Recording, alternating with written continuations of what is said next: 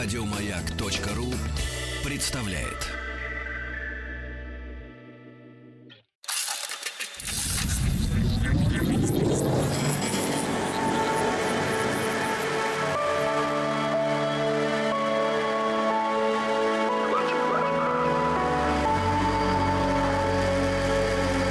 Стаховский лайф на маяке. Это «Объект-22», я Евгений Стаховский и четвертая серия проекта, посвященного литературе стран, участниц чемпионата мира по футболу 2018 года. Вот это, казалось бы, рядовое событие, в общем, заставило и меня обратиться, в том числе к э, литературе, вообще каким-то культурным проявлениям э, тех стран, до которых, ну, казалось бы, добраться очень сложно. И, вы знаете, я поймал себя на мысли, что сначала мне думалось, что будет довольно нетрудно поделиться какими-то собственными соображениями относительно там тех или иных стран, которые более-менее известны, и о литературе которых мы имеем, ну, хоть там какой, и о культуре вообще, да, которых мы имеем хоть какое-то представление, и мне придется как-то очень сильно заниматься как раз теми странами, о которых неизвестно практически ничего, отечественному читателю, зрителю, радиослушателю, вообще на, нашему русскому человеку. Но вот к четвертой серии понял, что процесс, видимо, пойдет в обратном обратном направлении, поскольку открываете для себя что-то новое, такое прям совсем новое, с чем э, практически, ну, почти нет никаких ассоциаций, наверное, несколько легче, если можно использовать это слово, чем, скажем, говорить о литературе, о книгах, о писателях тех стран, про которые, ну, вроде как и так все понятно. Потому что, ну, что тут говорить, и так все понятно. Сегодня вот э, тот самый случай, когда, казалось бы, вроде все понятно и совершенно непонятно в связи с этим э, что-то можно сказать. Сегодня четвертая серия, и сегодня Япония литературу, которую я очень люблю, и несколько японских писателей там входят в мой личный, ну, там, не топ-10, конечно, да, но относятся к тем авторам, к которым я сам периодически обращаюсь, люблю перечитывать э, какие-то вещи, и о них сегодня я что-то скажу и поделюсь, может быть, какими-то своими наблюдениями, впечатлениями и, может быть, какими-то откровениями, в том числе откровениями последнего времени. Но, правда, откровения последнего времени, по моим ощущениям, как раз будут касаться глубокой древности, поскольку мне, как обычно, хочется узнать, с чего все это дело началось. Может быть, а, больше всего меня понесет именно в ту степь. Но, а, говоря о литературе Японии сегодня – так, знаете, конечно, очень поверхностно и, как обычно, не академично в нашем любимом стиле. Вики Лайт, я, во-первых, хочу напомнить о некоторых моментах. Значит, смотрите, давайте по пунктам. Первое. Э, я не думаю, что я хочу сегодня говорить о поэзии японской. Это какая-то совершенно отдельная история.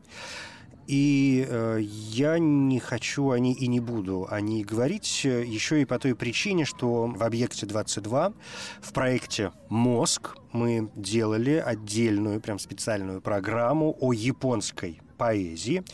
Тогда э, ко мне приходил искусствовед, японист, профессор факультета мировой экономики и мировой политики Школы Востоковедения Высшей школы экономики Евгений Штейнер. И мы с ним, ну уж как смогли, что разобрали.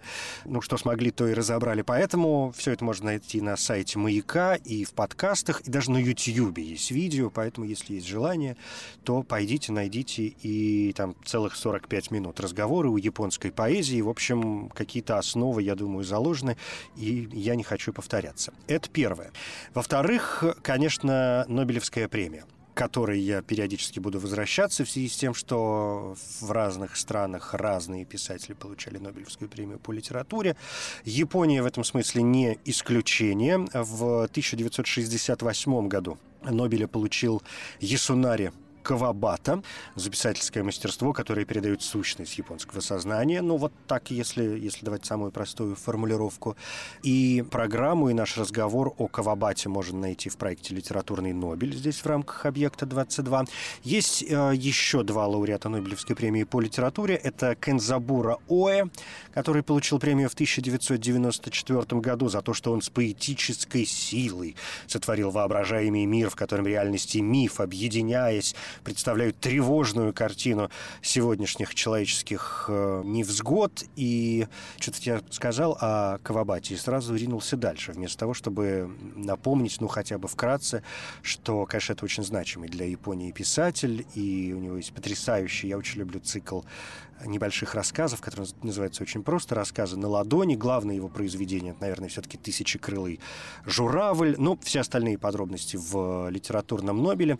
Что до Кензабура Оэ, до которого в Нобеле я еще не добрался, то здесь даже не знаю, что у него главное. Это что, что, что главное? Записки Пинчранера или письмо к милому прошлому, может быть, довольно знаменитая штука. Но, э, в общем, конечно, крайне значимый человек. Ну и вот в 2017-м, как вам а, хорошо известно, Нобелевскую премию по литературе получил современный наш, совсем такой современный писатель Кадзуо Исигуро, о котором мы тут тоже, ну вот в рамках проекта «Стаховский лайф» как раз, когда а, что-то там говорили о Нобелевских премиях в очередной раз э, вспоминали. Он вообще такой британец японского происхождения.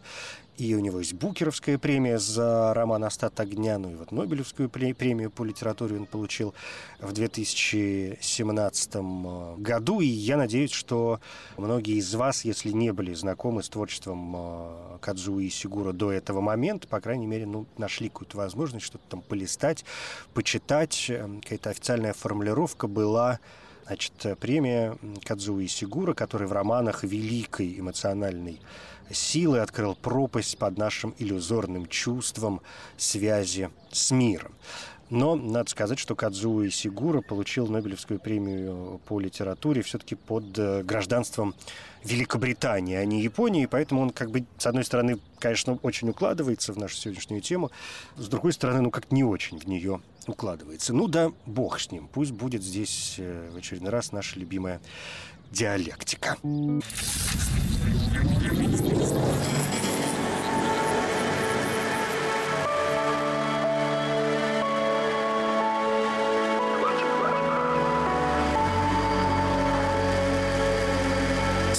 Стаховский лайф на маяке. Будучи большим э, почитателем японской литературы и поэзии, и прозы, я в какой-то момент, и японской философской мысли, которая, в общем, занимает какую-то отдельную часть и в той или иной мере, в общем, тоже может быть э, причислена к э, литературе, ну, так как-то за уши притянуто, но тем не менее, мы же с вами понимаем, о чем мы здесь говорим. Так вот, будучи большим поклонником японской литературы в целом, я в какой-то момент вдруг э, понял, что я совершенно не помню, откуда она взялась. Ну, то есть у меня есть в сознании названия каких-то произведений более-менее всем известных. Но, знаете, это вечный, вечный вопрос человечества, с чего же все э, началось. И если с вопросом происхождения Вселенной мы как-то все еще бьемся и никак не можем добиться, что, откуда и куда, и можно бесконечно говорить про большой взрыв и какое-то пересечение бог знает чего, и какое-то зарождение энергии. Но, в общем, все это на самом деле ни о чем. Ну, ну и, и что? Ну, ну и что? А, то вот э, здесь, ну, можно хоть, э, хоть, хоть какие-то основы приблизительные проследить, вспомнив о том, что вообще японская письменность как таковая э, возникла с введением, в первую очередь, китайского письма и первым знакомством с китайской философией, с китайской э, наукой и литературой произошло через корейских ученых. Ну, то есть замес э, получился вполне себе такой, я бы даже сказал, знаете, местами романтический. Так вот, до знакомства с китайскими письменами в Японии вовсе не было никакой письменности. Э, начало изучения китайского языка в Японии относится к пятому веку. Э, кореец Ван Ин был приглашен учителем китайского языка к наследному японскому принцу. Ну и вот после того уже поток ученых из Кореи, Китая ринулся в Японию, и влияние нельзя не недооценивать. Архаичный период японской литературы совпадает с тем временем, когда э, резиденции императора менялись с каждым новым правителем, когда двор, в общем, как-то переезжал с места на место, и э, резиденции менялись по месту жительства наследника, который э, жил тогда отдельно от правящего императора. И вот эта кочевая жизнь э, в конце концов прекратилась, когда утвердили столицу в Хэйдзё, Кё, в э, Нара, такая столица Нара в провинции Ямато в 710 году, и э, с тех пор резиденции Микадо, императора, э, стали все более роскошными, все более прочными, и э, мы же с вами понимаем, когда происходит некоторая централизация, да, и вот эта устаканенность, то, в общем, есть возможность и более-менее человеческим образом развивать там и культуру, и искусство, и науку, и, и все на свете.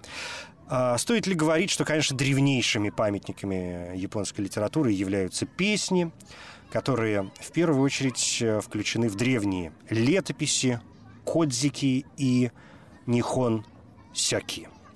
И вот здесь э, я бы позволил себе остановиться, поскольку кодзики, мне кажется, очень интересный труд. Кодзики значит записи о деяниях древности.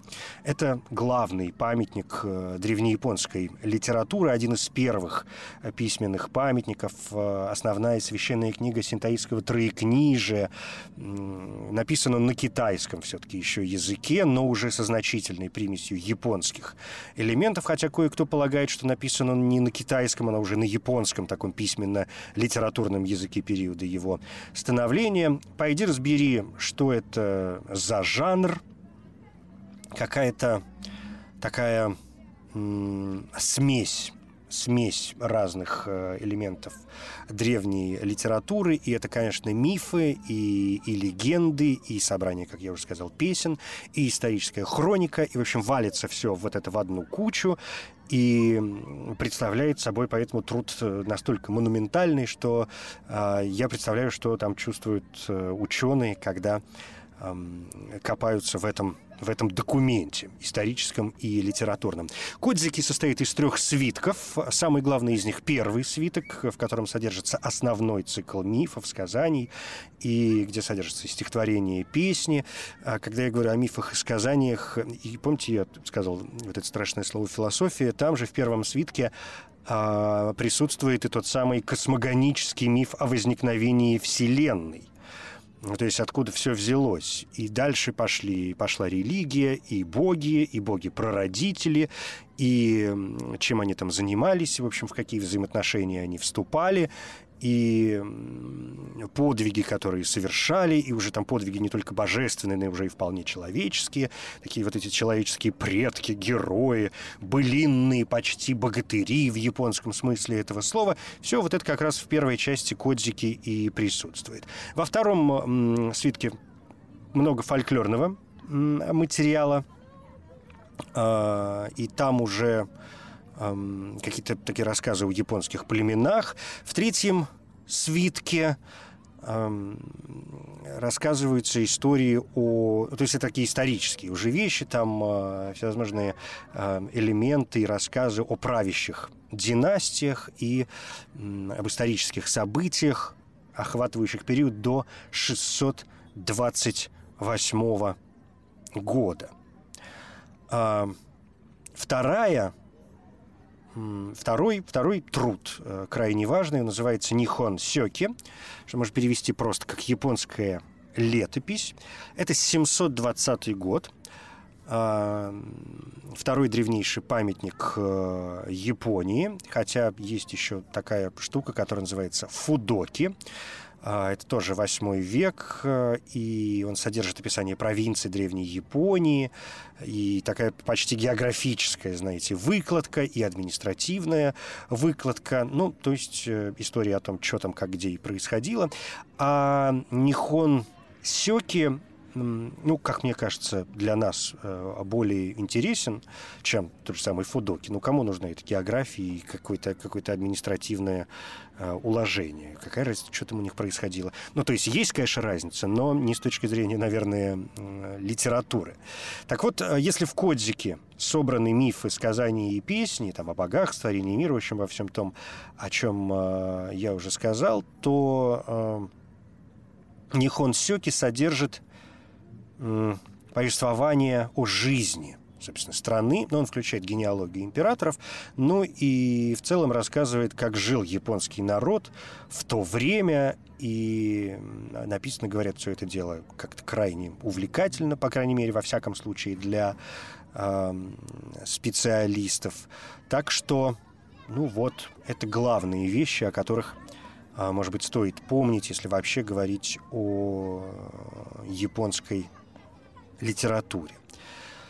А, и здесь бы, конечно, можно было сказать два слова о поэзии, но не буду отдельно все это дело, хотя очень сильно как-то вот хочется, поскольку поэзия вообще очень древний жанр, и, и мы бесконечно можем говорить о том, что, может быть, и зародилась поэзия как такая поэтическая форма, может быть, даже раньше, чем форма э, прозаическая, и понятно, что в Японии она имеет какие-то свои особенности, и бог его знает, может быть, кстати, с японской поэзией в виде там тех же самых танок, э, общественность знакома лучше и больше, чем с э, японской прозой.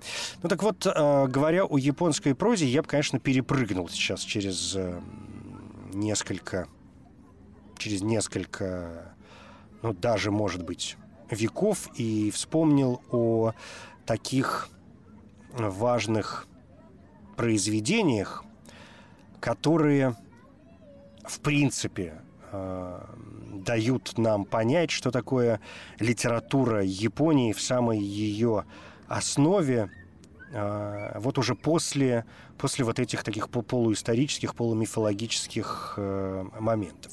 Хотя, вы знаете, э, если порыться там в том же самом интернете, есть же масса списков, разные издания, какие-то порталы э, создают бесконечные списки, там, не знаю, 15 главных книг японской литературы или там 25 э, лучших книг японских э, писателей, ну и так далее. Таких списков много.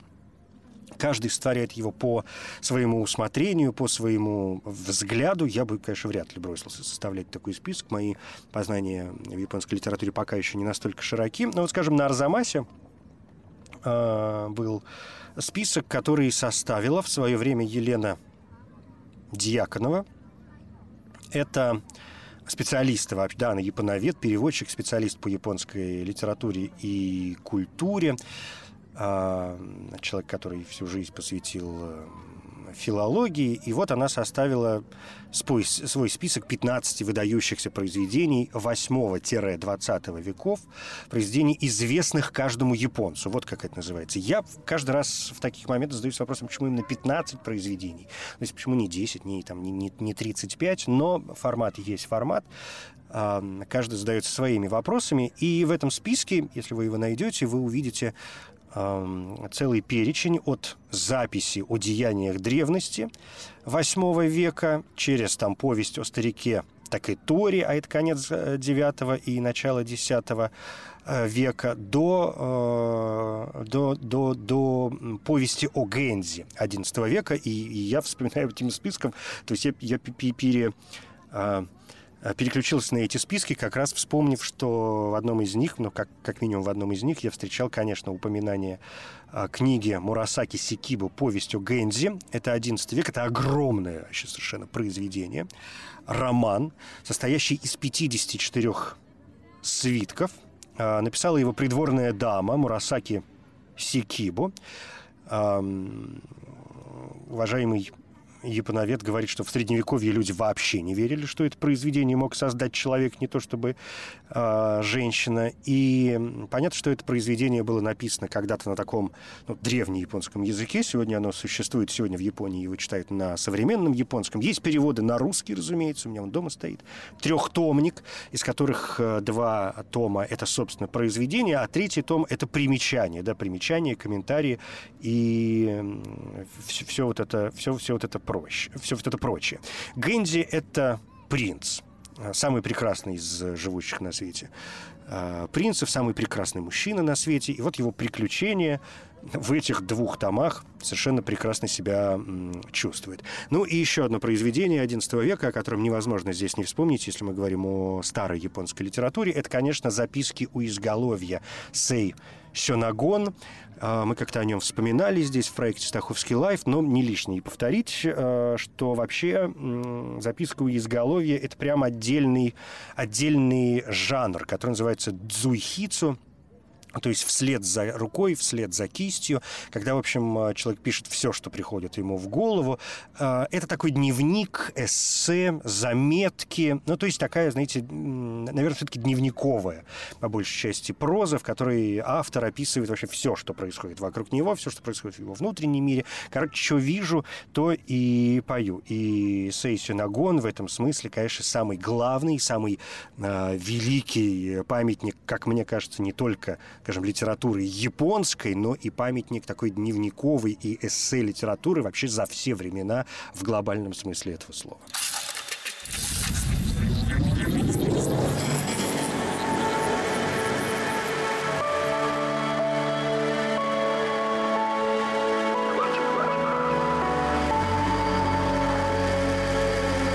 Стаховский лайф на маяке. Даже сегодня история про Аманадзяку выглядит э, несколько страшноватой. Эта сказка называется «Тук-тук, открой дверь». Может быть, вы, если у вас там есть дети, и вы не знакомы были с этим творением, сможете найти ее где-то и им почитать. Ну, может быть, если они не совсем в детском возрасте, хотя современные дети, наверное, привыкли уже бог знает к чему. Мне было, конечно, страшновато. А есть и такая своеобразная постановка. Была пластинка в Советском Союзе «Японские сказки», и там вот э, была эта сказка «Тук-тук-тук, открой дверь» какой-то 78 год. В общем, все это тоже в интернете можно найти. Но сейчас не об этом. А сейчас о том, что, если помните начало, вот давным-давно это было, жили старик со старухой, я очень хочу заметить, что вот это начало, ну, знаете, как начинаются обычно сказки, там жили-были и так далее. В Японии все это происходит совершенно иначе, и обычно те люди, которые эти сказки рассказывают, начинают словом «мукаси», ну, то есть в старину, и там практически ну, если не все, то, конечно, многие японские сказки начинаются именно с этого слова. Что до Аманадзяку, до этого демона, до этого персонажа, здесь он выглядит, э, как вы заметили, таким глуповатым, в общем, в общем не особо, наверное, страшным э, и легко пугаемым, поскольку он птицы его, по большому счету, согнали со двора. На самом деле Аманадзяку э, довольно злобное существо, такое настоящее чудовище, настоящий демон, который в Японии был известен еще с до письменных времен. Не зря я, наверное, начал сегодня говорить именно о дописьменных временах для того, чтобы вот прийти к э, Аманадзяку в конце. Это были злые существа, которые бесконечно наносили вред, которые всех путали, и главная их задача, если хотите, была в том, чтобы не столько даже самим сотворить какие-то злые поступки, да, сколько запутать людей и их, то есть нас, заставить совершать э, злые дела, порождать в нас какую-то злость, ненависть и э, осквернить наши души. То есть это дух не только вот э, зла, это дух сомнения, это дух отсутствия всяческой надежды, это дух э, чего-то такого аморального. Ну, понимаете, да? Я надеюсь, что как-то в двух словах у меня получилось его описать. Так вот, если копаться в рассказах об Аманадзяку, если окунаться, что называется, в источники, то Аманадзяку, который появляется в рассказе про Урико Химеко, принцессу Дыню. Это самый известный Аманадзяку. Это не имя собственное, да, это, это класс духов. Ну, там как есть леши, есть, не знаю, русалки, их много. А дальше уже там могут быть у них какие-то имена. Так и здесь. Аманадзяку это, это жанр, это вид, да, это род э, духов. И вот э, эта девочка появляется из дыни, старики ее значит, удочеряют, оберегают от опасностей э, внешнего мира, но э, умудряются это делать только до момента ее свадьбы. То есть, в отличие от детской сказки, там все в порядке, все нормально, со всякими разными э, сексуальными приключениями. И вот, э, значит, Урико Химыко дорастает до дня свадьбы, старики отлучаются из дома, а, тут приходит Аманадзяку, она его наивно, как и в сказке вот в этой детской, впускает в дом, И, конечно, начинается здесь все в лучших традициях японских э, мультиков, да, даже особо жестоких. А на нее набрасывается э, съедает ее в конце концов, наверняка насилует перед этим всеми возможными способами и надевает на себя там не то что ее платочек, он натягивает на себя ее кожу и в конце концов сам притворяется на свадьбе э, невестой. Но в конце такая красная шапочка, знаете, ну в каком-то роде, да, есть параллели, такая своеобразная. Но э, обман э, раскрывают, а убивают, кровь его выливают в землю, и э, кровь это окрашивает зерна гречихи в красно-коричневый цвет.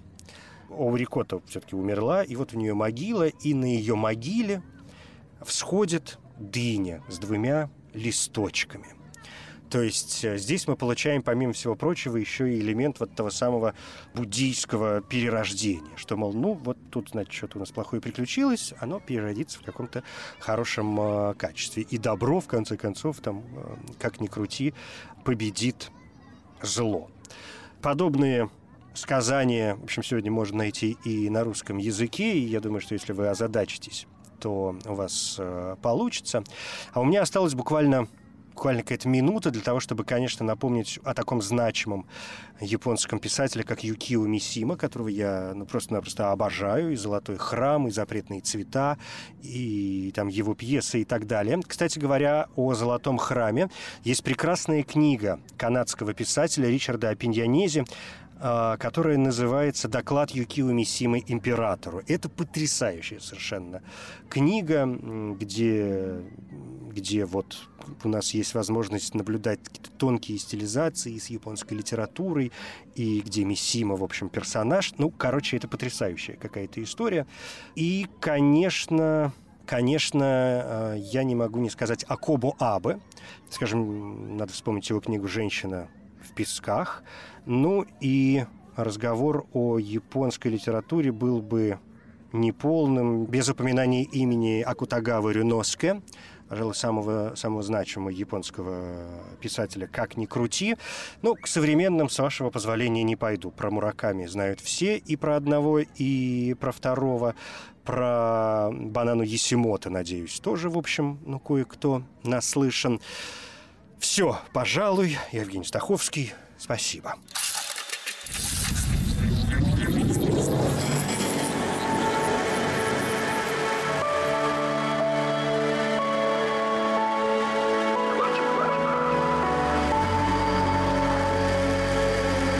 Стаховский лайф на маяке. Еще больше подкастов на радиомаяк.ру.